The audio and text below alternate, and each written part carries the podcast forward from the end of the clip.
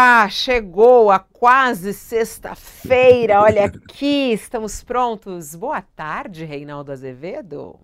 Para mim não tá tão boa assim, porque também toda vez que o Palmeiras é campeão, Ah, eu não. Você vai é querer assim, entrar com, nesse com assunto? toda a Eu fui vênia, com, humilhada. Ah, com toda a vênia aos palmeirenses, mas eh, não adianta, né? Eu- não tinha jeito também. É. O, o aquele tal de Abel é bom, o Portuga é bom, né? Fazer o quê? Agora você deve estar tristinha, né, coração? muito. Meu Santos, pela primeira vez na história rebaixado, é assunto no mundo inteiro, inclusive.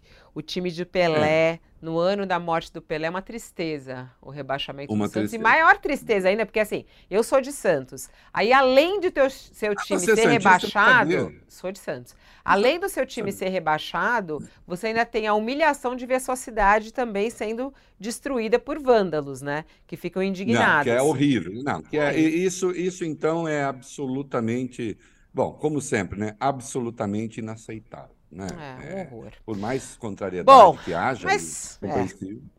mas a gente não vai falar mais de esportes, era só esse abre mesmo, e nem foi combinado, foi só uma Não provocaçãozinha, foi, né? fui eu. Fui É, eu que olhei, eu vi um fundo de tristezinha no seu olho. no olhar, lá no fundo. Mas eu vou me animar logo, logo. Ó, hoje o nosso nos Olha. Aqui, dessa quinta-feira, dia 7 de dezembro de 2023, estamos ao vivo, viu? Ó, uma hora e três minutos Sim, agora. Pode mandar muito sua bem, mensagem no claro. nosso chat. Isso. Muitos assuntos interessantes, inclusive coisas quentíssimas que foram caindo agora pela manhã. É, por exemplo, Estados Unidos fazendo exercício militar lá na região, na área que é reivindicada pela Venezuela. Quais são os Sim. objetivos dos Estados Unidos? Tio Rei vai falar sobre isso. Lula, na abertura da reunião do Mercosul, também falou sobre o assunto. Já está até no Twitter dele. Ele falou que é preciso sim falar de Esequibo e diz que não queremos e não precisamos de mais guerra, ainda mais no nosso continente. Temos que construir a paz para poder melhorar a vida das pessoas. O presidente da Guiana já disse que já recebeu a garantia de que tem o apoio de Lula. Vamos saber mais sobre isso. Assunto, assunto quente de hoje é Sérgio Moro também. Ele será ou não será cassado? Ele já Será? deve estar prestando depoimento lá na Justiça Eleitoral do Paraná. Ah, são processos contra ele que falam de abuso de poder econômico na eleição ao Senado. E ele nem saiu, nem foi ainda cassado, como muitos já estão esperando, né? Muitos juristas falam da possibilidade de cassação. Como o tio Rei, ele é um jurista praticamente, um jornalista jurista. Ele vai poder também trazer essa análise. Mas olha, olha aqui, tem um monte de gente na vaga, de olho na vaga dele. Michele Bolsonaro, será que poderá ser eleita senadora? Será que ela tem possibilidade disso? Gleisi Hoffmann para a vaga dele? Bom, tá aí, ó. Tá rolando, tá rolando, tá rolando. Vamos falar sobre esse assunto. O que mais? O que mais que a gente tem hoje aqui no nosso UOL News? Vamos falar também, se der tempo, da privatização da Sabesp. Isso é bom é ruim Essa é boa, porque é ilegal, aquilo tudo é ilegal. É, Já falou aí, ó.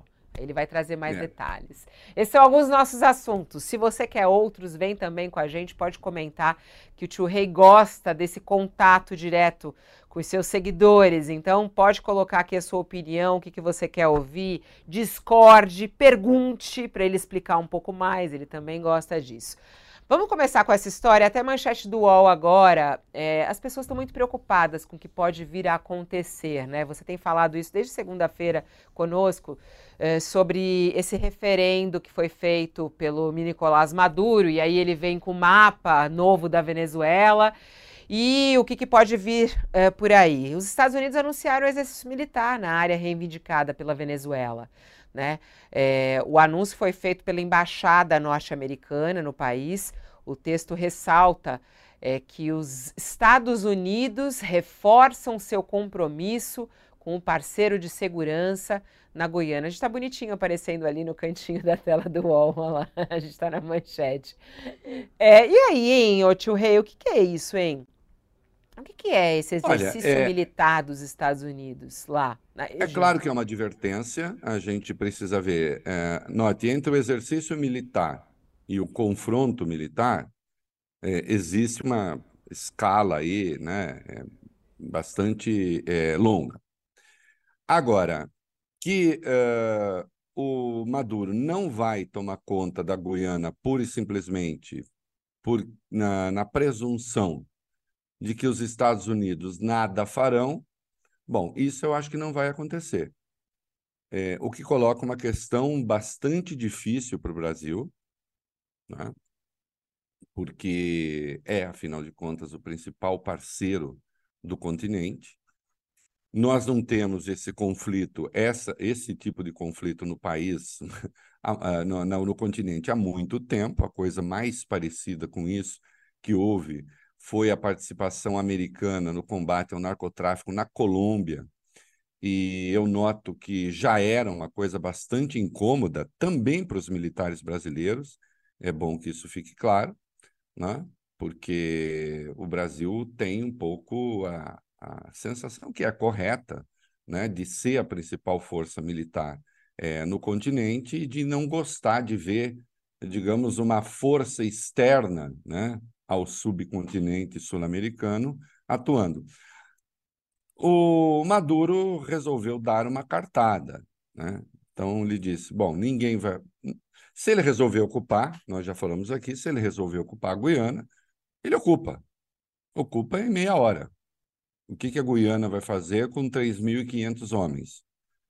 O Maduro tem 120 mil além dos milicianos. Então ele ocupa. Né? A parte que ele diz ser da Venezuela. É... Existe uma arbitragem internacional para isso. Aquele senhor simplesmente ignora a arbitragem internacional né? ainda que, ah, uma questão antiga, não resolvida, mas já tratamos o assunto aqui, é claro que ele resolveu esquentar né, esse tema, pensando única e exclusivamente na sua sobrevivência eleitoral e numa maneira de tentar unir o país é, em favor de uma causa. Repare que as circunstâncias são um pouco diferentes, mas o mecanismo dele é rigorosamente o mecanismo do general Galtieri por ocasião das Malvinas em 1982. É? A ditadura estava ali pelas tabelas, enfim, prestes a cair.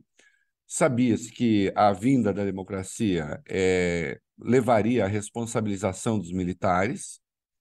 Então, o Maduro também teme o que possa acontecer com ele num eventual regime democrático que em alguma hora virá na Venezuela. Então ele resolveu dar cartada. Bom, será que os Estados Unidos interviriam? Eu não vejo como, eu não vejo como os Estados Unidos, é, que estão no mundo inteiro, é bom a gente saber disso. Sabe aquela máxima, tem sempre um mariner olhando para você? Isso é verdade. Os Estados Unidos que se envolvem direto ou indiretamente em conflito a muitos milhares de quilômetros dos Estados Unidos. Não vai permitir que ali pertinho um país com o qual mantém ali é, uma relação tensa simplesmente ocupe um outro, ao arrepio da legislação internacional. E é nesse ponto que as pessoas precisam ter muito cuidado. Por que o arrepio? Não há o contencioso já antigo Sim, há o contencioso já antigo, de mais de um século. Ah, de quem é? A quem pertence essa área? Mas, insisto, isso é, é, é, era uma situação estabilizada. E a Venezuela jamais se interessaria por essa região da Guiana, não fosse a descoberta do petróleo. Então, ele inventou uma causa nacional com isso, pretende mobilizar toda a sociedade rigorosamente, como fez o Galtieri, na Argentina, né? na esperança e na presunção, como lá o general, à época, em relação ao Reino Unido, de que a Margaret Thatcher ia falar: ok, tá bom, ninguém liga para essas ilhas mesmo, peguem para vocês. E a Thatcher resolveu acordar o orgulho do velho imperialismo britânico e mandou a armada da rainha, e a gente viu o que aconteceu. É, não existe Império Britânico hoje para cuidar da Guiana. Já foi deles, não é mais. Mas existe os Estados Unidos. Né? E aí, o Brasil, o Lula se manifestou já, disse: não precisamos de guerra, precisamos de paz. É verdade, agora precisamos de paz. É, Reinaldo. Do... Reinaldo, a gente tem a fala do Lula. Vamos colocar, que acho legal para você, para pontuar aqui. É, o Lula falou agora há pouquinho que esse é um assunto importante e é um assunto do Mercosul. Ao abrir a reunião com os líderes é, dos países do Mercosul. Vamos ouvir. Considerado útil, o Brasil e o Itamaraty estará à disposição para sediar qualquer e quantas reuniões forem necessárias. Dito isso, eu gostaria uh, uh, de dizer que nós vamos tratar com muito carinho, porque se uma coisa que nós não queremos aqui na América do Sul é guerra. Nós não precisamos de guerra, nós não precisamos de conflito. O que nós precisamos é construir a paz, porque somente com muita paz a gente pode desenvolver o nosso país, a gente pode gerar riqueza e a gente pode melhorar a vida do povo brasileiro. Se vocês estiverem de acordo, essa nota que tinha sido feita pelos nossos chanceleres e ministro da Defesa poderia ser aprovada aqui e a gente dela como lida. Importante, hein, é, Reinaldo? Essa fala, ele sugerindo, então, e aí agora ele deixando bem claro, estavam cobrando tanto de Lula um posicionamento. É, esse é um posicionamento? Acho que fica bem claro, não, Reinaldo? Sim, é o posicionamento, é, e sim, é preciso falar em paz, e não, não há como a gente se opor a isso. É preciso ter muita moderação, porque se você quer ser um moderador é, em princípio, né, você é, se contém. Agora, tem de ficar claro que a ação do Maduro é inaceitável. O Maduro precisa ficar. O Maduro precisa ter a noção de que ninguém o apoia é, nessa investida. Que este comportamento uh, não é aceitável nas relações internacionais, não é aceitável no continente. Né? Ninguém quer a guerra. Agora, para não ter a guerra também, você não vai aceitar que, dadas as circunstâncias, né, um gigante como a Venezuela, porque é, vá tomar um pequeno país, só porque ficou com vontade de tomar. Né? Alegando uma questão histórica. Quando existe uma corte para arbitrar esse tipo de coisa. Que é a AIA. Então, ah, não, mas eu já sei que vai ser contra mim. Bom, é, talvez porque o seu pleito seja injustificado e seja inaceitável, dadas as circunstâncias de agora.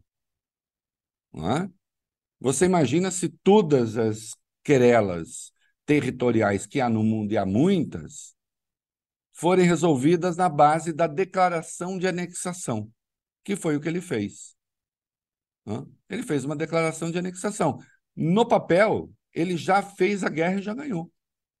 É nosso, já é uma província nossa, vamos lá, vamos inclusive fazer, licitar uh, empresas estrangeiras para fazer exploração de petróleo, ou sei lá o quê, segundo a supervisão da PDVSA. Não, não é, não pode ser assim. E se ele insistir, e se ele for para intervenção militar, não me parece que os Estados Unidos vão deixar. Ah, mas que direito tem os Estados Unidos, queridos? O direito, eu, aí, aí o nome disso é realismo.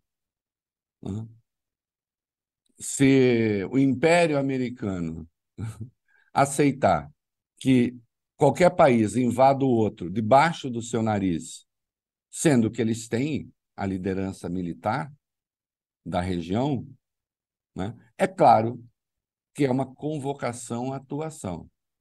Né? E veja o momento em que o Maduro faz isso. Né?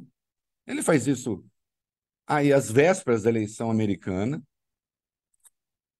dando, inclusive, palanque para Trump, porque se nada acontece, Né? O Joe Biden, inclusive, também por isso já está numa situação periclitante.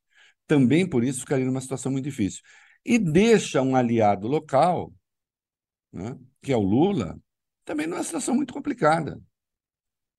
Faz pouco tempo, Lula recebeu Maduro ali como um chefe de Estado sobre o qual não pesavam, não pesassem grandes máculas, o que não é verdade, de resto. Mas em nome da integração, da paz, intermediando conversa com os Estados Unidos, Estados Unidos diminuindo ali as restrições que há é, comerciais com a Venezuela. Enfim, tudo caminhando bem, acordo com a oposição sendo discutido. Ele resolveu jogar tudo para o ar, né? cuidando apenas do seu futuro político. É claro que o que os Estados Unidos estão fazendo, uma advertência. Olha, se você resolver ocupar, nós vamos reagir. Né? Uh, haverá uma ocupação tranquila, uma anexação tranquila? Acho que não. Né? Acho que não. E, portanto, é o que dá ter alguém como Maduro? Despreparado, truculento, com teses erradas, vencidas, né? no comando de um país. Então, que o Brasil realmente seja muito firme, o presidente da Guiana disse que o Brasil deu garantias, bom, é, seja muito firme em dizer que é, ele não pode levar adiante o seu plano fora de uma arbitragem internacional. Né? Todos vão ter que aceitar que um fórum para discutir isso, que seja então um acordo internacional. E ponto final. Hum. Ele vai aceitar? Bom, ele, a ação dele indica que não. O que as pessoas ficam receosas, Reinaldo, é que se. Eh, porque você mesmo pontua muito bem é, quem é maduro, né? Até quando você falou ontem aqui, estava lá super entre as mais lidas também, é, sobre quem é essa figura, né? O, que, o receio é, se ele resolver realmente partir para algo mais agressivo de como o Brasil vai se comportar nisso, né? É, porque é fronteira com o Brasil também. É fronteira com o Brasil. O, Brasil, claro, vai fazer de tudo, é o papel da diplomacia, é, independentemente do mérito, o Brasil vai fazer de tudo para não ter uma guerra ali na fronteira. Né? Porque é claro que isso é, traz perturbação. É, em princípio, o cenário da guerra seria a Guiana, mas dependendo de como as coisas escalem, pode passar a ser a própria Venezuela. E aí realmente é muito complicado, porque você tem inclusive um fluxo migratório que já hoje é bastante, já cria hoje bastante dificuldades para o país. É? Agora, sob o pretexto também de não ter guerra, não se pode permitir que um governante decida ocupar outro país. Porque senão, o que é que vale? Qual é a regra? Qual é a regra da convivência internacional? Né? Os fundamentos da diplomacia brasileira, o fundamento da não ingerência, da autodeterminação. Esses são os fundamentos. E o Brasil tem agido assim. Não ingerência, autodeterminação. Os povos. Agora, o Maduro está caçando o direito à autodeterminação da Guiana. Porque, na prática, ele está dizendo: bom, a partir de hoje vocês não existem mais. Ele está extinguindo um país. Você reparou o tamanho que ficaria a Guiana se ele ocupasse esse equipo? São dois terços do país. É. A Guiana viraria uma trepinha.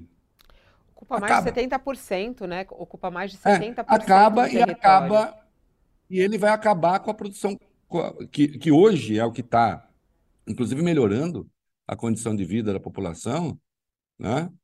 É, eu já disse, o PIB per capita da, da, da Guiana é quase cinco vezes da Venezuela, né? maior que o do Brasil. Lá está em torno de 19 mil dólares, o nosso é 10 mil. Né? Já considerando um crescimento em 2023 de 3%. Ele vai transformar a Guiana numa tripinha. Né? É claro que parte da população não vai querer ficar submetida é, à ditadura venezuelana. Olha, olha as consequências desse, da ação desse responsável, desse delinquente internacional. Né? E, e, eu já disse ontem, eu acho é, que realmente é importante, eu espero que algumas correntes aqui no Brasil, é, de esquerda, é, se querem progressistas, e, e que são, e que têm teses progressistas sobre outros temas, né? É, e que viam Maduro ali como uma espécie de resistência, ele não é resistência de nada. Ele comanda uma ditadura civil-militar que não tem saída, que levou o país ao desastre econômico, herdou uma situação desastrosa já do Hugo Chávez, piorou em muito, mas em muito, barbaramente, o país, que atua na base de organização de milícias armadas para intimidar a oposição, e pouco importa que a oposição venezuelana também, muitas vezes, não valha nada, seja muito ruim. Há grupos muito ruins ali também. Né? E quem me acompanha há tempo sabe, eu, por exemplo, já lembrei uma vez aqui, eu nunca caí na conversa de Juan Guaidó. Nunca chamei, ah, Juan Guaidó, presidente. Né? Ninguém é presidente porque diz que é presidente.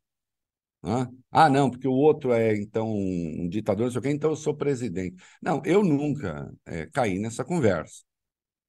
Tanto é que realmente a coisa não, não prosperou. Né? E politicamente ele é ruim demais.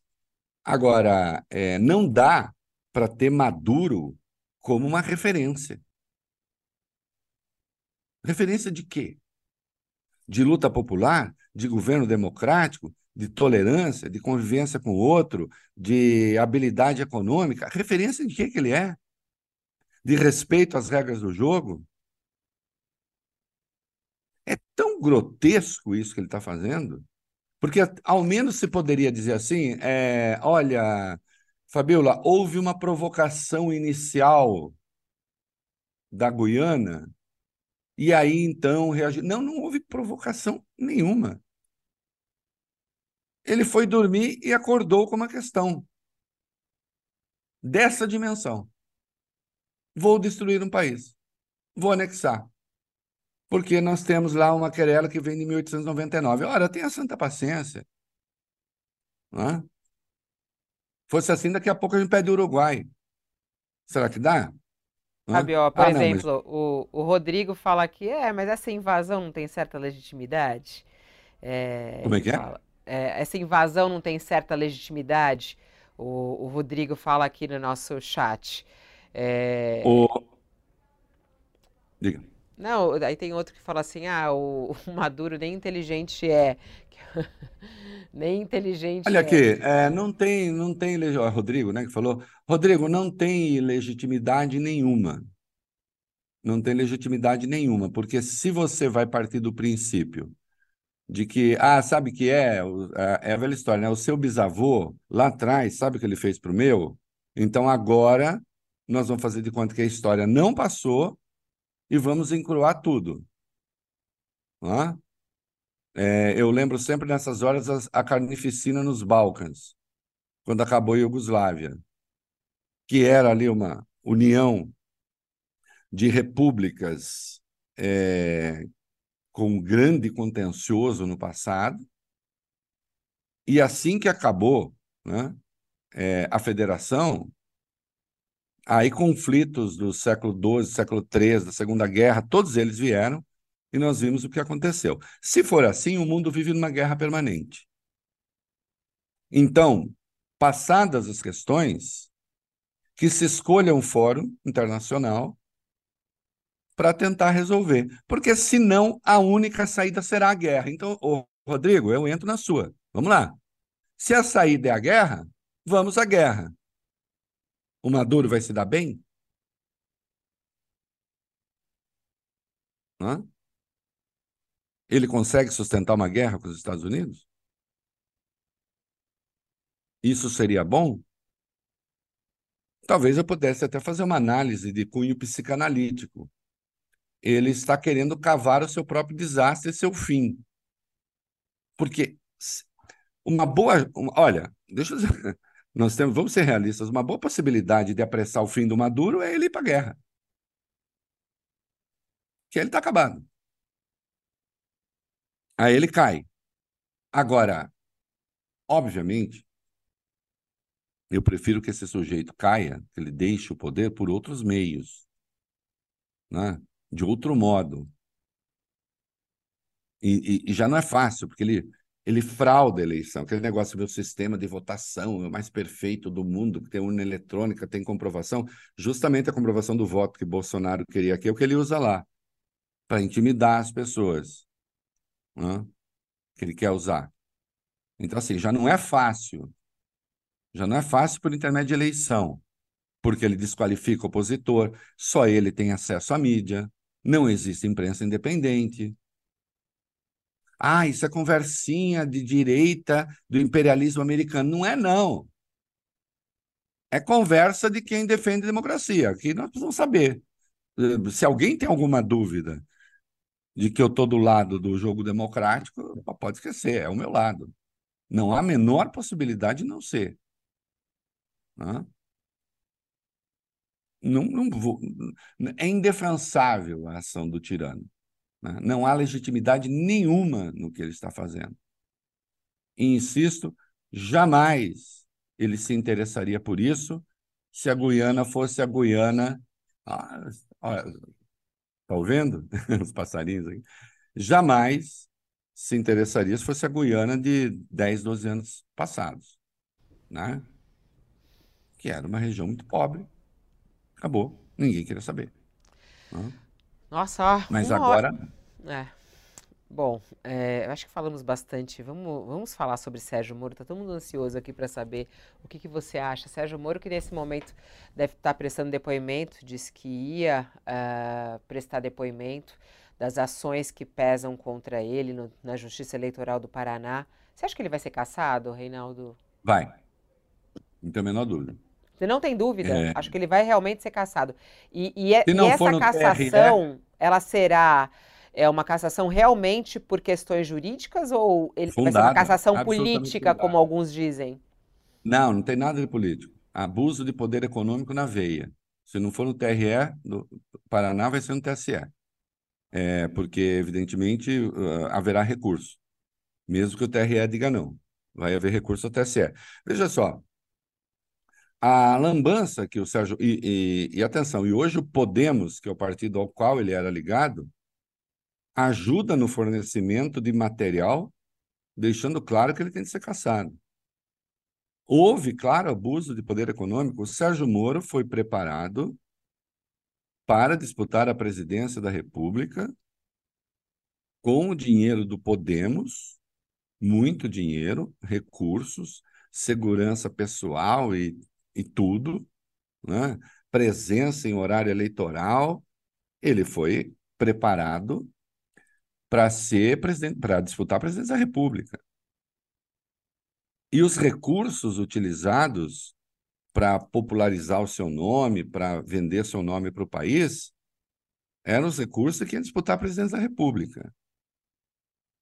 Depois, com a sua inabilitação, né, é, aqui em São Paulo, o que aconteceu? Ele vai é, disputar a eleição no Paraná, e aí não tinha como disputar a presidência, então vai disputar o Senado, só que a máquina que é, ele liderou na disputa pelo Senado era a máquina que tinha sido preparada e tinha sido alimentada pelos recursos da disputa, pré-disputa presidencial.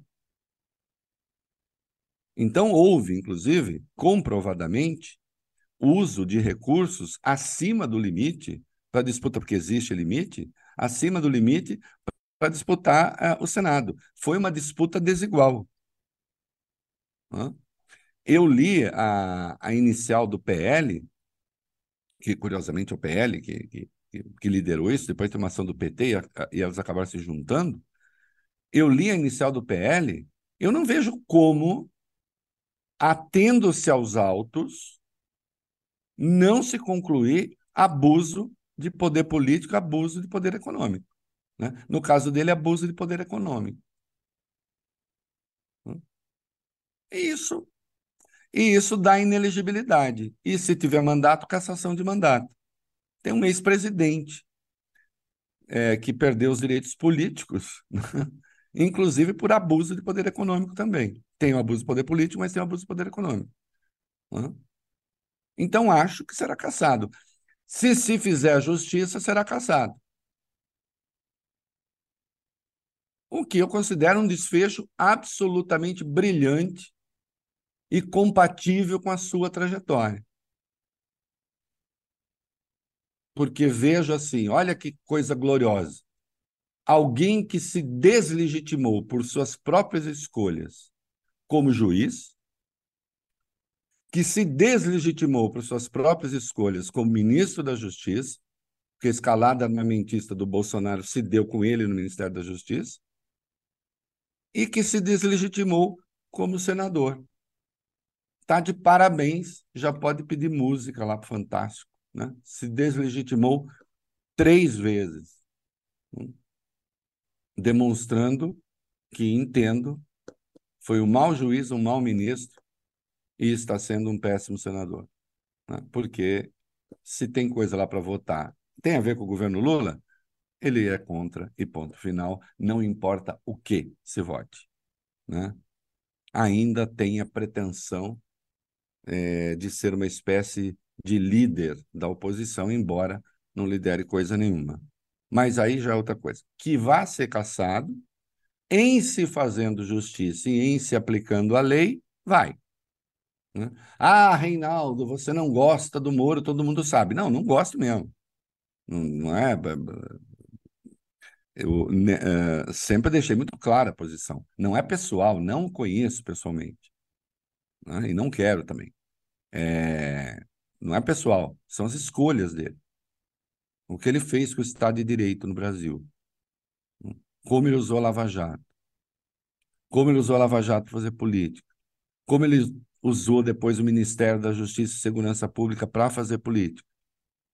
Né? E está aí. Era presidente, foi ser senador, e aí brincou, a meu ver, com as regras do jogo. Hum? Não há como um TSE. Vamos ver primeiro o que vai fazer o TRE. De qualquer modo, haverá recurso. Quem quer que perca vai recorrer. Não há como o TSE, que vem aplicando uma linha bastante severa nesses casos, deixar o Moro passar incólume. Então, acho que vai ser caçado. Sim. Vai ter que fazer outra eleição lá para senador. É, e se ele, ficar, se ele for caçado, fica inelegível por oito anos, né? é, oito anos longe. É... Não adianta você tentar me deixar triste. Tá? Não vai acontecer. Não tente passar a sua tristeza para mim por causa do Santos. Não faça isso.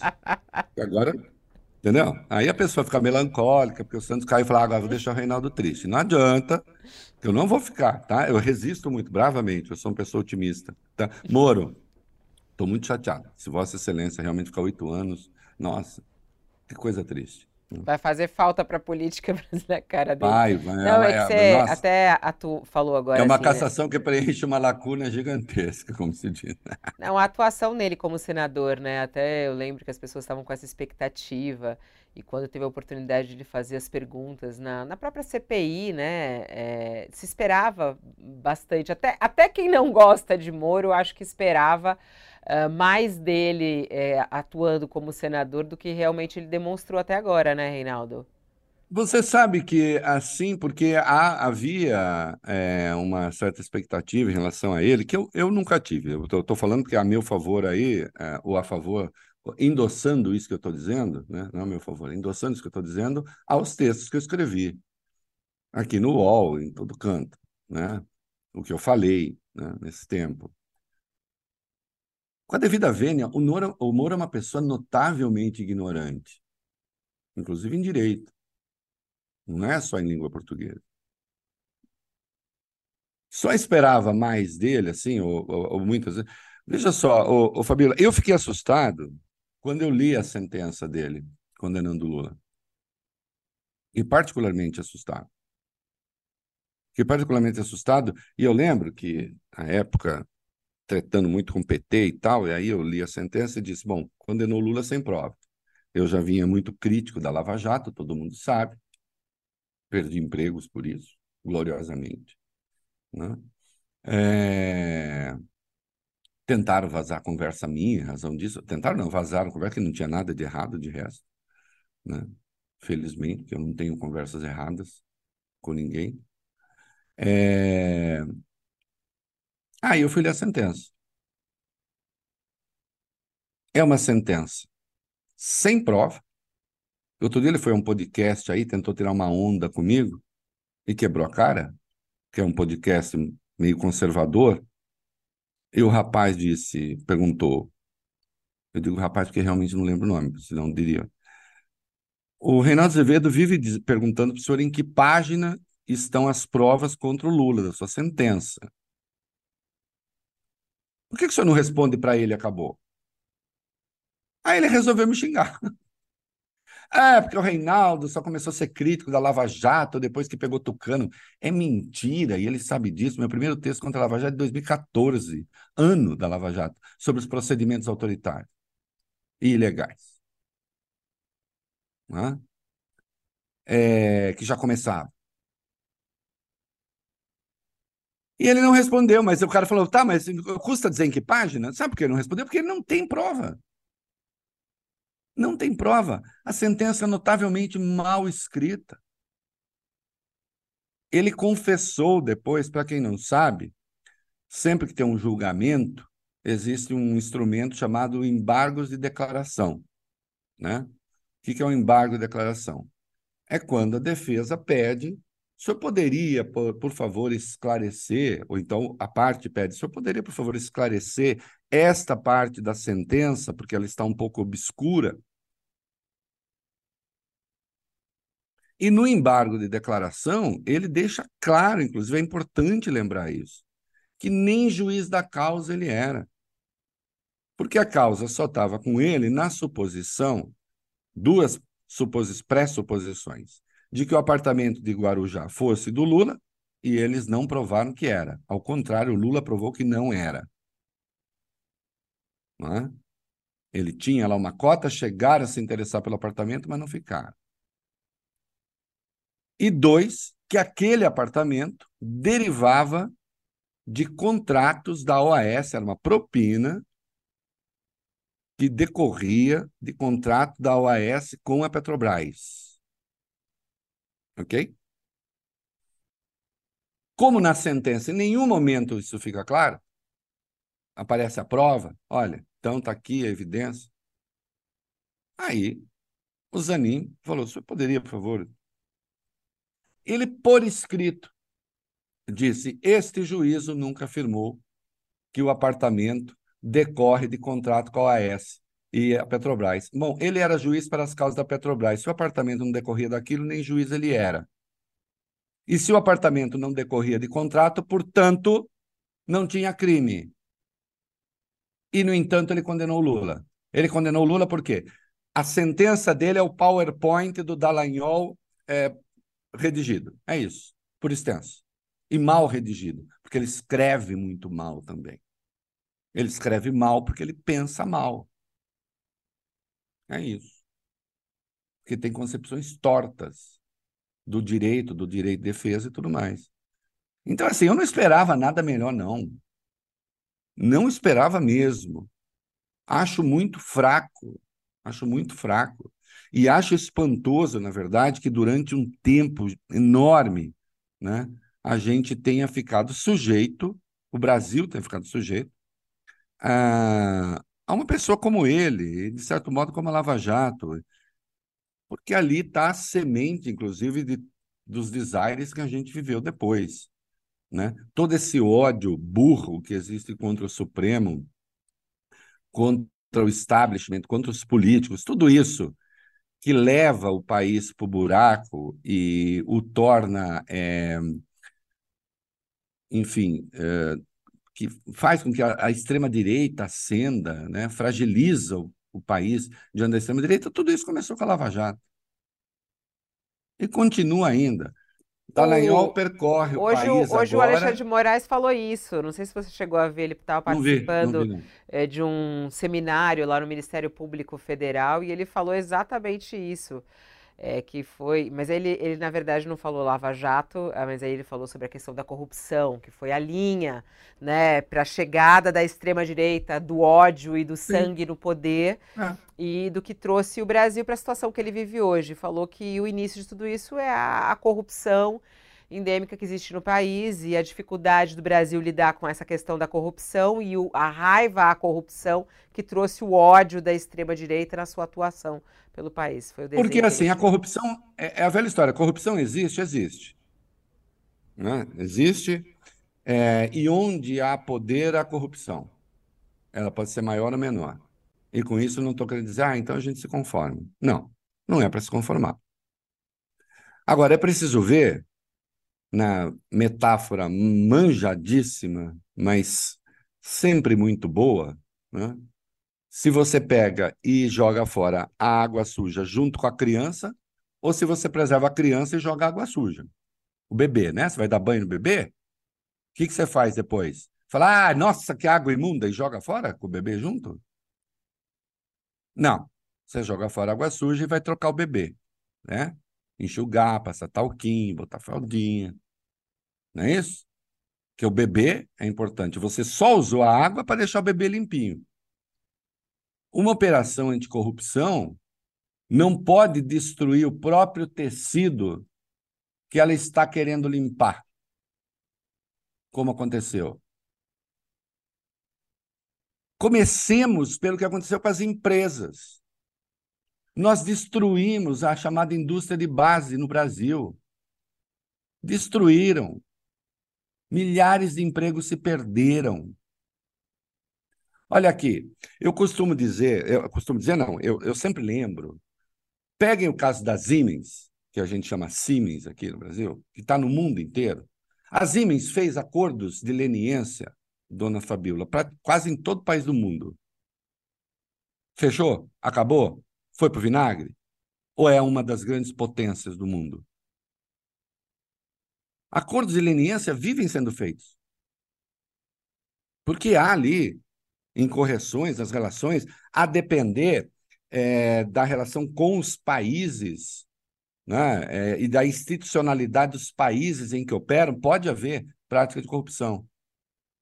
Então, que se punam os corruptos e se preservem, por exemplo, as empresas. Mas aqui não era um combate à corrupção, era um projeto de poder. Meu Deus do céu! É, é, eu não, não quero que vocês acreditem em mim. Eu estou exibindo provas. O que foi que Dallagnol fez de si mesmo depois? O, o Batman. O Batman foi ser o quê? O Batman foi ser senador, queria ser presidente da República. E o Robin? Foi ser deputado. Que, aliás, também perdeu o mandato. E bem perdido. Que não tem nada de vingança ali. Que, obviamente, ele resolveu cair fora porque ele viu que ele ia se dar mal e outros procuradores que atuaram politicamente. Então, foi uma operação de natureza política, seguindo a operação também política mãos, mãos limpas na Itália. Tem texto do Moro a respeito. Não é? Então, eu não esperava a atuação, mas aqui já estou falando da atuação dele lá no passado. O que vai, voltemos ao ponto, ele vai perder o mandato. E aí, e olha, e você quer saber? Ah, Reinaldo, mas talvez você eleja alguém do PL, fala-se na Michelle. É isso que eu quero ouvir. Se você acha que a Michelle Bolsonaro pode ser uma, porque estão falando aí vários nomes. Ele, ainda nem foi confirmada a cassação dele, mas muitos juristas acreditam que é realmente esse caminho, né? Até mesmo alguns aliados de próprio Sérgio Moro nos bastidores já admitem a possibilidade mesmo. E aí vem uma lista entre os nomes Michele Bolsonaro. E aí, você acha que tem condição? Acho, eu acho. O Paraná tem um eleitorado, na média, que não é uma crítica ao Paraná, mas é uma situação objetiva. Né? O, o Paraná tem hoje um eleitorado bastante conservador, né? É, o bolsonarismo é muito forte no Estado. Ela consegue fazer, eu já disse, né? ela, ela virou a carinha mais bonita da reação né? e dos reacionários. Não sabe direito também o que fala, mas é, as pessoas também não tão, podem não estar tão interessadas nisso. Se ela decidir mudar o seu domicílio eleitoral e disputar pelo Paraná, a chance dela ser eleita é grande, sim. Ah, Reinaldo, você prefere a Michele ao Moro? Queridos, vocês jamais arrancarão de mim a resposta se eu prefiro ser executado com tiro ou com forca. Entende? Quer dizer, por mim, eu digo, não, eu prefiro não ser executado. né? Então, assim, eu não prefiro nada. Eu prefiro a lei. A lei me diz que Moro tem que ser caçado e perder, e, e perder os direitos políticos. Isso é o que me diz a lei. Ele tem que perder o mandato por abuso de poder econômico. O que o Paraná fará depois, quando abrir a vaga, aí eu posso dar sugestões, a depender dos candidatos. Posso até chegar para Paranaense e dizer, oh, fosse vocês, eu votaria tal coisa. Posso até falar. Agora, eu não posso votar pelas pessoas. Uma coisa é certa, não é por eventual é, temor da Michelle ou do não sei o quê é, que eu vá endossar um Moro no Senado sobre é, uma ilegalidade e por causa de uma ilegalidade. Né? Se for ela, sei lá. Vitória dela. Progressista, é, progressista capaci... é. eu duvido que seja. Progressista, eu duvido que seja. Mas olhando para a trajetória da Michelle Bolsonaro por enquanto como política, né? Ela assumiu o PL, mulher e tudo mais.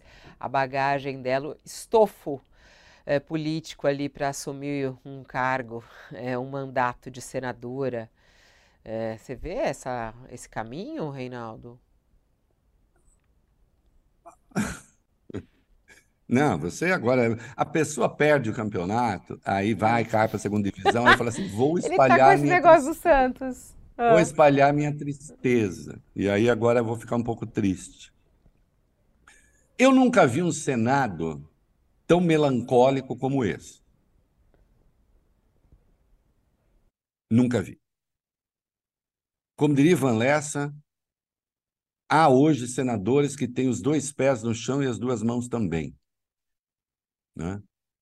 O Senado sempre foi uma casa preservada de certos horrores. Sim, havia alguma coisa ruim ali, mas nessa quantidade não. Né? Já que eu usei essa metáfora, eu não vou citar nomes. Mas a Michelle, deixa eu dizer uma coisa, a Michelle não é muito pior que alguns que estão ali. Tem gente ali pior do que ela. Ai, Reinaldo diz que Michelle, vê lá o corte que vão fazer, hein? Reinaldo diz que a gente pior que Michelle, fica parecendo que eu estou torcendo. Só estou dizendo que há ali. Há, há, senadores hoje, veja só, então vou respondo assim. Há senador hoje que, se a Michelle falar lambe a sola do meu sapato, ele lambe. E ainda agradece. É? e ainda chama de é, minha capitão.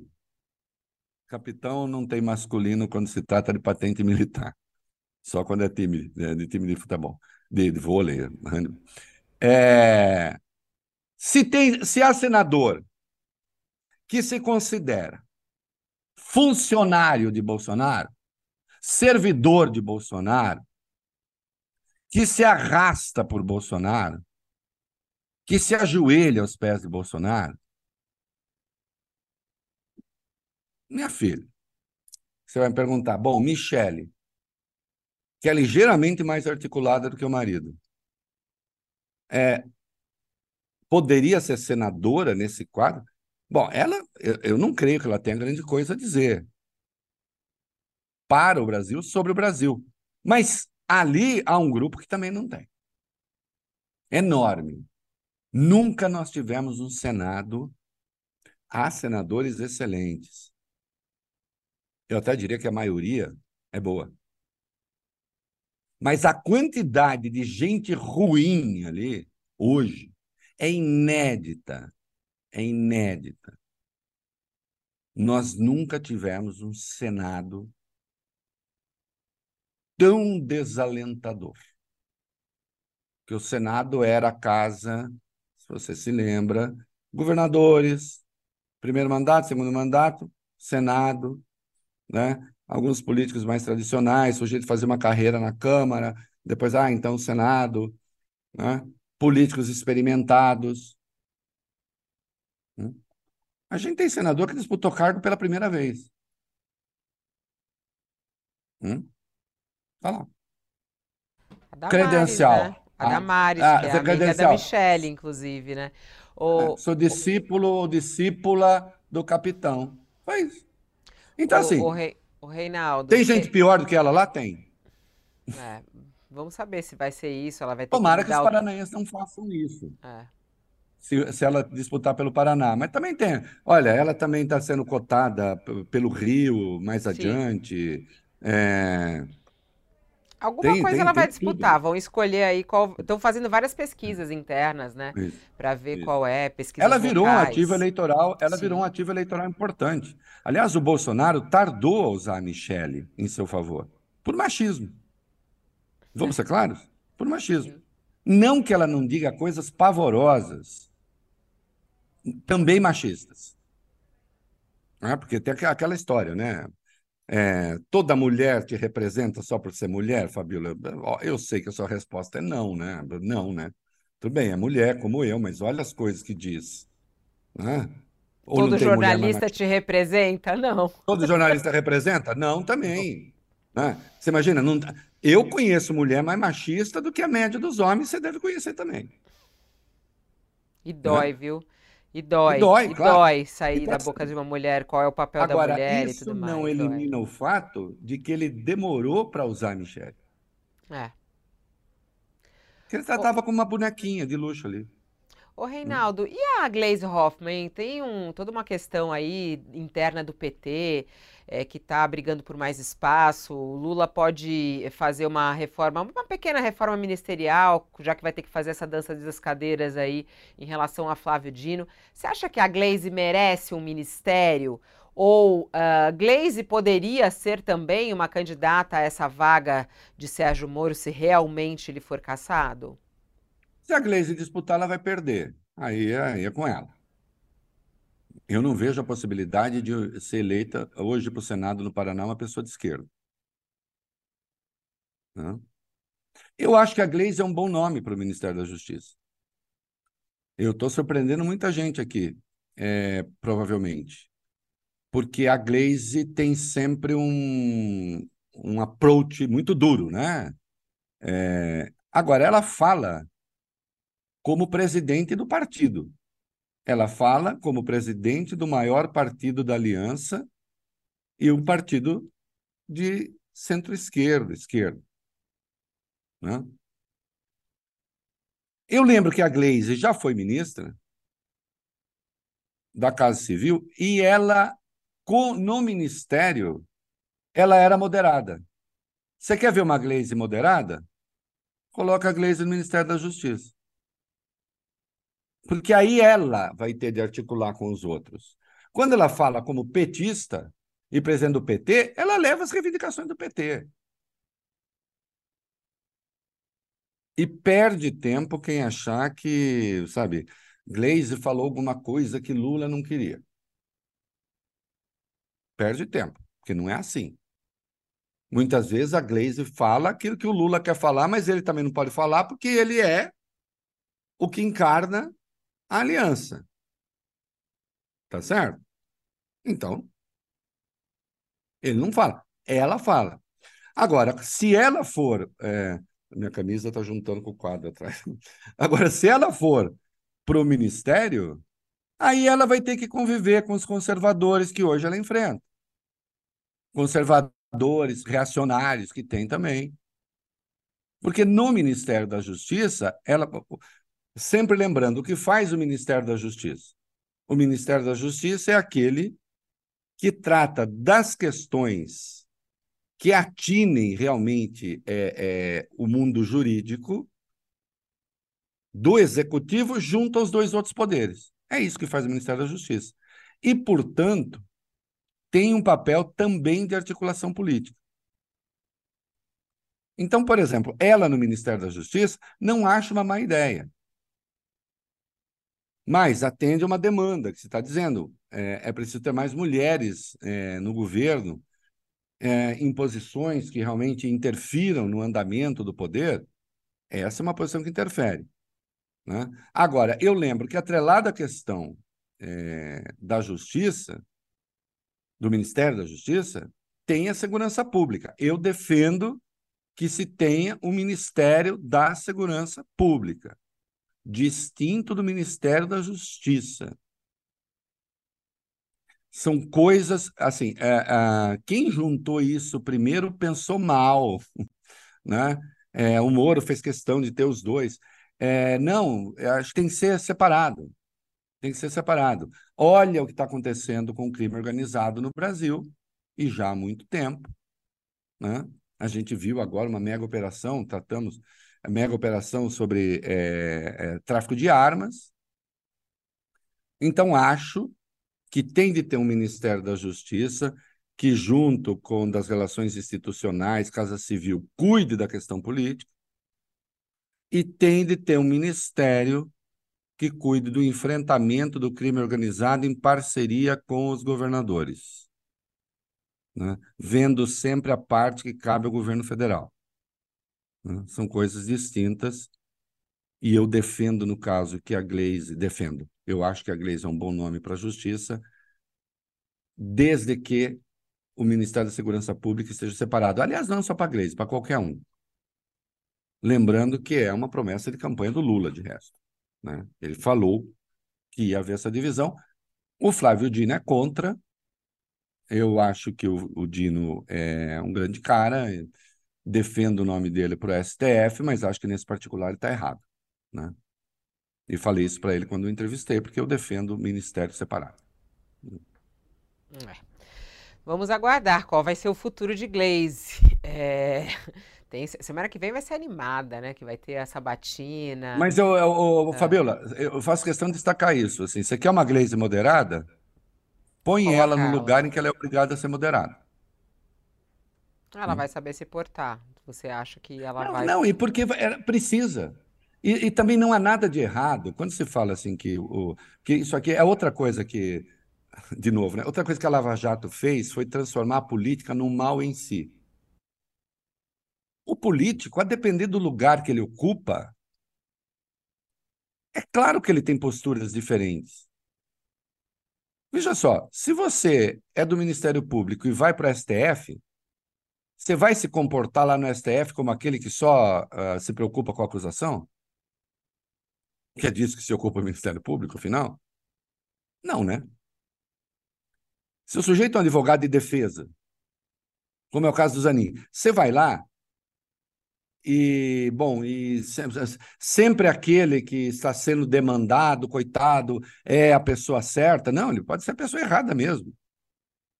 Então, o, o lugar que você ocupa de poder muda o seu discurso e é bom que mude. É bom que mude. Como o próprio Lula. Ele foi candidato à presidência por aquele arco de alianças. Hoje ele governa com outra, com outro arco. Ele tem que pensar nesse conjunto. Isso é próprio da política. É bom que seja assim. A política existe para isso para equacionar as diferenças e não para radicalizar as diferenças. Agora eu vim aqui, vou impor não sei o quê. Ah, nesse sentido, Milley, bom, nesse sentido, Milley é o mais político de todos, né? Que ele já mandou tudo pro lixo. Mas é que ele era um falastrão mesmo, né? E nunca foi ele a disputar a eleição, era o Macri disputando em lugar dele. Mas vamos ver como é que ele vai se comportar. É, na verdade, era ele disputando no lugar do Macri, né? Ele simplesmente era um boneco de mamulengo ali. Ele quer assumir no Que em espanhol se diz boneco del mamulengo. Estou inventando. Ô, Reinaldo, ó, o tempo já, já foi, mas eu queria te ouvir, que a gente até falou no Abre da Sabesp. É, nossa, teve um quebra-quebra lá complicado, né? Foi aprovado ontem o projeto na Alesp. A oposição se recusou a voltar. Inclusive, a gente conversou mais cedo com o Guilherme Boulos, que é absolutamente contra né, a privatização da Sabesp, deputado federal. E ele até falou que a oposição já estava entrando com um pedido na justiça para suspender, anular é, essa votação de ontem. Tanto é que a oposição nem entrou para a votação. É, chamou a atenção que até a única que votou contra é, foi uma deputada bolsonarista, uma delegada, uh, Glaciane, né? Glaciane, é? Glaciele, é, que votou contra, uh, justamente por falar do sucesso que é a Sabesp na cidade dela, que é a cidade de Franca. O que, que você achou? Primeiro, aquela violência na Alesp, é, o resultado dessa votação, aprovada a privatização, isso foi celebrado por Tarcísio. Mas os confrontos lá na casa do povo paulista foi bem, foram bem impressionantes, né? Você sabe que o general Pirro lutou uma guerra e aí deu vitória de Pirro, né? Contra os romanos, ele ganhou. Mas houve tal dilapidação do seu exército que ele falou: mais uma vitória como essa, eu estou liquidado, né? É... Não, ele ganhou. O Tarcísio está dizendo: Tarcísio ganha, Tarcísio vence. Bom, Vamos lá, circunstâncias. Primeiro lugar, eu assim, mas isso é fundamental para mim. A privatização da Sabesp, como se fez, é ilegal. Ilegal, escandalosamente ilegal. Por quê? Porque não se pode privatizar? Não, porque existe uma Constituição do Estado de São Paulo. Eu expliquei isso hoje no meu texto no UOL. Estou aqui. Parágrafo 2 do artigo 216. O parágrafo 2 do artigo 216 diz que o saneamento no Estado tem de ser feito por empresa controlada pelo Estado. Ah, mas isso não pode mudar? Pode. Tem que ser PEC. Mas tem PEC estadual? Tem PEC estadual. Proposta de emenda à Constituição Estadual. Não pode ser projeto de lei. E fizeram por projeto de lei. Tem que ser PEC parágrafo, igualmente segundo o artigo 22. E aí tem uma coisa curiosa, Fabio, que como PEC tem que ter aprovação de três quintos. Como tem 94 deputados, precisa de 57 deputados para aprovar a PEC. Foram 62 votos. Então, se fosse PEC, teria passado. Mas tem de ser PEC. Isso tem de ser anulado, entendo. Mas vamos adiante. Eu já vou falar da violência. Vamos adiante. Digamos que a justiça resolva falar, ah, tudo bem, já, sei lá, não vou fazer o processo de novo, porque afinal de contas é, tem 50, 62 votos, seria precisa 57 se fosse PEC, então vai para o projeto. Eu jamais faria isso, evidentemente, porque isso é gambiarra. Mas aí vamos adiante. Tem uma leizinha em São Paulo, 14.934, que no seu artigo 2 diz o seguinte: se o Estado não tiver o controle da Sabesp, automaticamente serviço de saneamento, água, passa para o município. É automático. O contrato está rompido. E o município tem de cuidar. Então, essa lei tem que ser mudada também. Porque senão está rompido. E a cidade tem que assumir. Só que São Paulo é mais de 40%, São Paulo município é mais de 40% da receita da Sabesp. Hum? E, portanto, ninguém vai querer comprar Sabesp nessas circunstâncias. Eu considero o marco é, da privatização tudo atrapalhado. Por exemplo, são Paulo tem 50,3% das ações da Sabesp. Aí a, a, proposta de privatização diz, vai ficar com algo entre 15 e 30. Entre 15 e 30 é o quê? Como assim entre 15 e 30? Hum, negócio meio... Né? Me parece que o Estado aí, o governador, né, representando o sócio controlador, tem uma postura autoritária, inclusive em relação aos outros porque é uma empresa de economia mista. Tenta se impor. Não sei se a Comissão de, de, de Valores Mobiliários vai topar essa, essa, esse jogo assim. Acho que em algum momento vai ser acionada também. Então, não é assim que se faz. Tem um outro troço lá, nós vamos baratear a tarifa como? A parte da venda das ações vai constituir um fundo e esse fundo depois pode subsidiar a tarifa. Você privatiza para ter um fundo público subsidiando empresa privada, é isso? É todo atrapalhado. É todo atrapalhado. É um projeto político. Não existe razão a não ser promessas mirabolantes, para privatizar, para o Estado abrir mão do controle da Sabesp. Controle que já é bem pequeno. A Sabesp deu um lucro no ano passado de 3 bilhões e 121 milhões.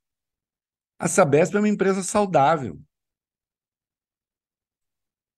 Que se, que se incentive novas empresas na área de saneamento. O que o Tarcísio está fazendo é criando a fama dele do grande privatizador. Um projeto que foi discutido ao longo de 11 meses é mentira, como se diz por aí. Que é, eu li um artigo do sujeito, assim, as pessoas podem ser contra a favor da privatização, não pode ser contra a favor dos fatos. Aí, assim, fato é fato. Ah, foi o projeto que venceu nas urnas. Mentira. Ele tinha falado de privatização da Sabesp, depois recuou, porque viu que não era tão popular assim. Deixou de lado, e nas 43 páginas do programa de governo dele não tem privatização da Sabesp. Uh -uh. Não está lá. Isso depois aí, ele falou: ah, vamos privatizar. Ele quer ser o homem do capital, do, do, ah, do, setor privado, vamos privatizar, assim como na área de terra, né? O, o, o Tarcísio é uma pessoa fabulosa, que ele está querendo fazer, inclusive, reforma agrária para quem já tem terra, né? É a primeira reforma agrária a favor do latifúndio que eu conheço na forma como está proposta, que é espetacular. O homem do setor privado. Precisa ver se isso vai ganhar adesão da população.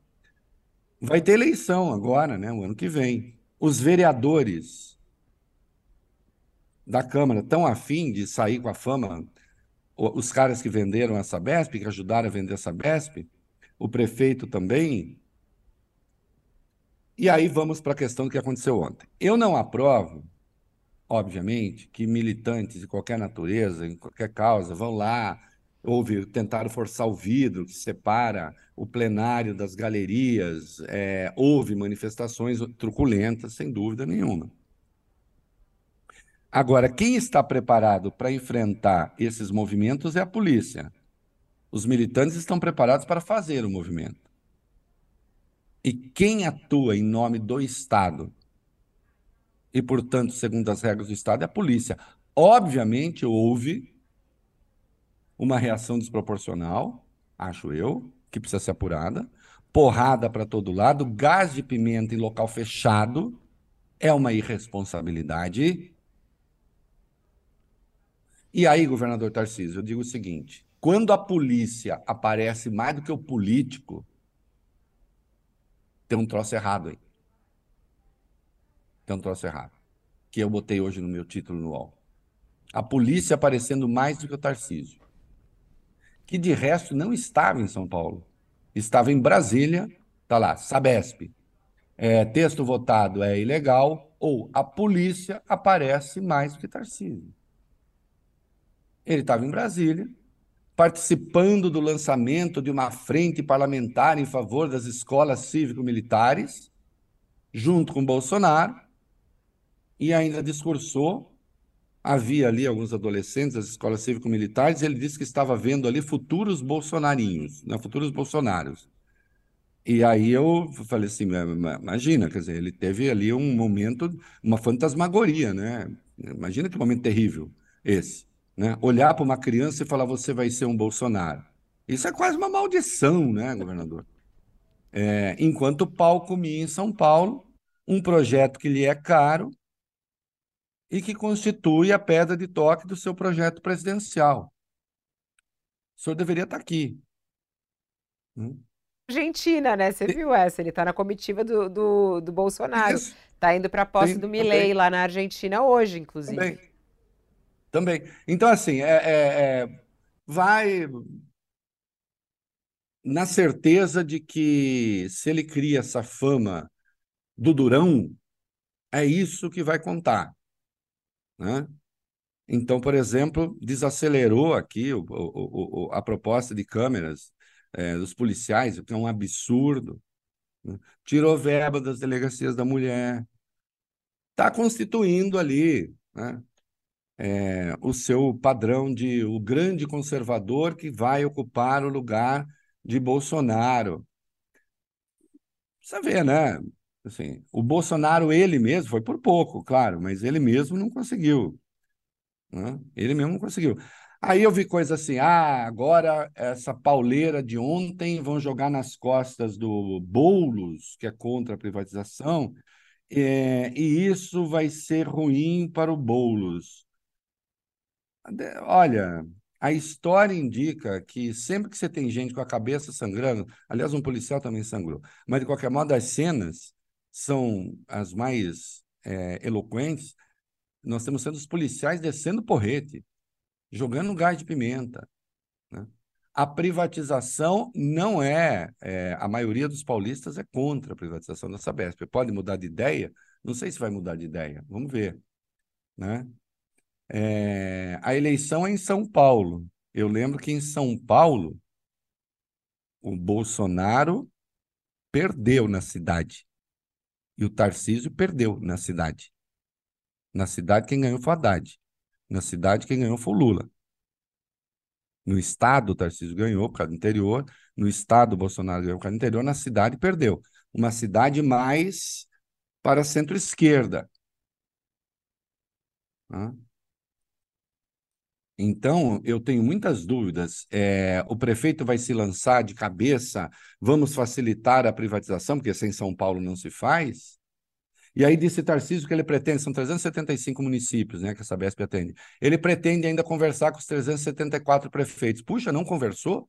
Não, porque foi tudo feito a toque de caixa. Então, sem dúvida, ele teve 62 votos, mais do que esperavam até, Precisa ver se esses votos na Assembleia são votos da sociedade. Né?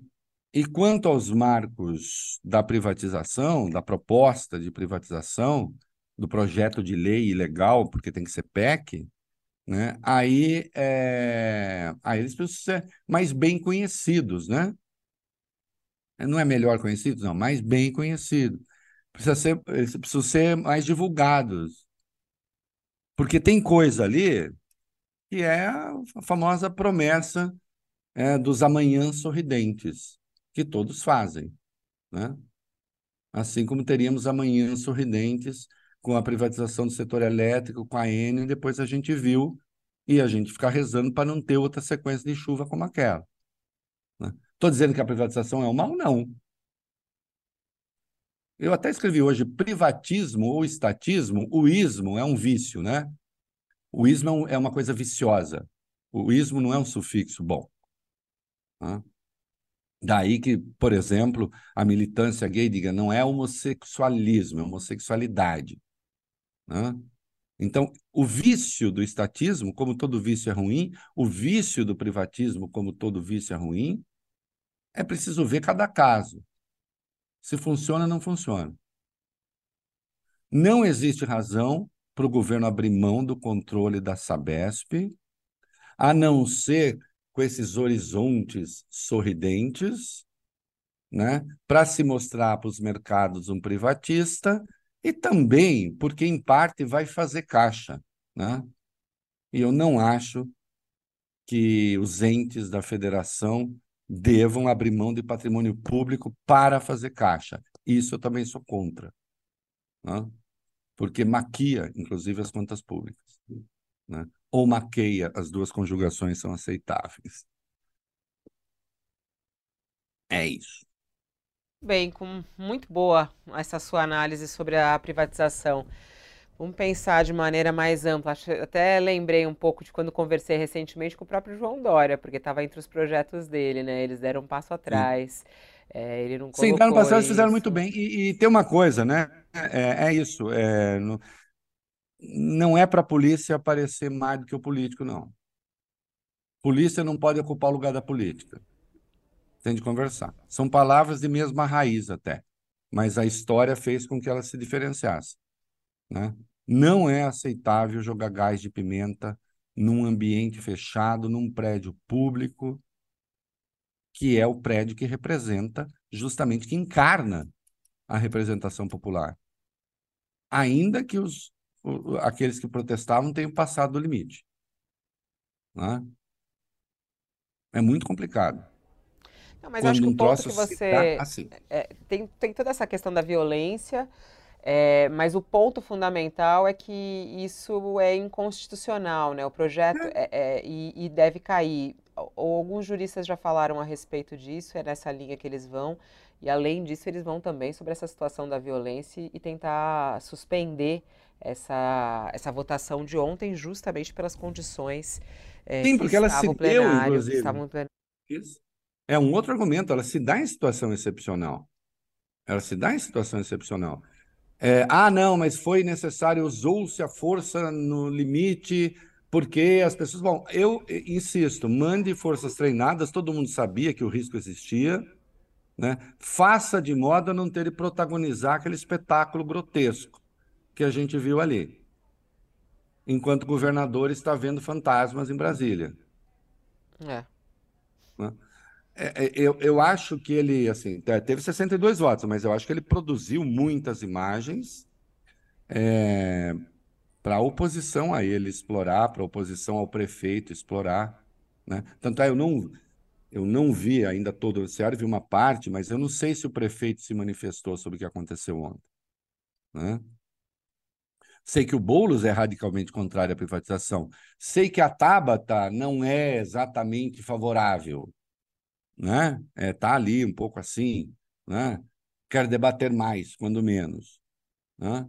E o prefeito até agora tá aí, né? Porque ele sabe o que ele passou com a Enio, né? Então, e essas coisas não adianta, elas se misturam, né? Elas se misturam. De qualquer hey. modo, é. ilegal e violento. Ilegal e violento.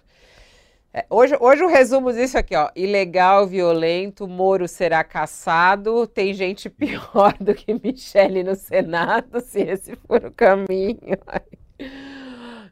E Brasil fique fora dessa situação aí é, de Maduro. Lula se posiciona corretamente. Distante de Maduro contra a invasão, é, porque a invasão que ele faria, e sabendo ah, mas numa hipótese de guerra, eu sou aliado. Numa hipótese de guerra, é aliado uh, do bom senso.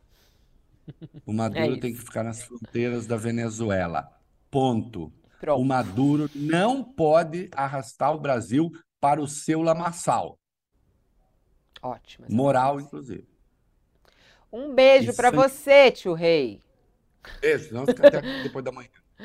Depois de amanhã, triste. nada. Hoje é quinta-feira. Não, não, vê... fica até depois de amanhã. Agora é só segunda-feira. Ah, é, tá. A gente se vê na segunda. Não fica, não fica tristinha, passa, vocês vão voltar pro grupo especial. Já vou tá me animar. Beijo. Acho que eu vou virar corintiana. Beijos. Mentira, é brincadeira. Ó, o Olha Aqui vai ficando por aqui. Obrigada pela sua audiência, pela sua companhia. Em mais uma semana de Olha Aqui com o Reinaldo Azevedo.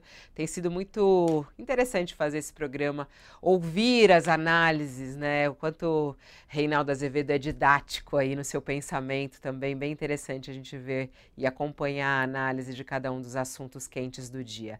Bom, vamos ficando por aqui, mas voltamos na segunda-feira. Eu e tio Rei te esperamos a uma hora da tarde.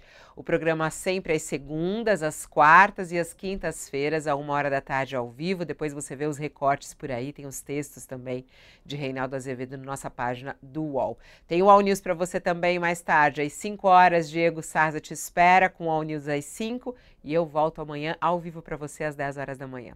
Até lá, uma boa tarde.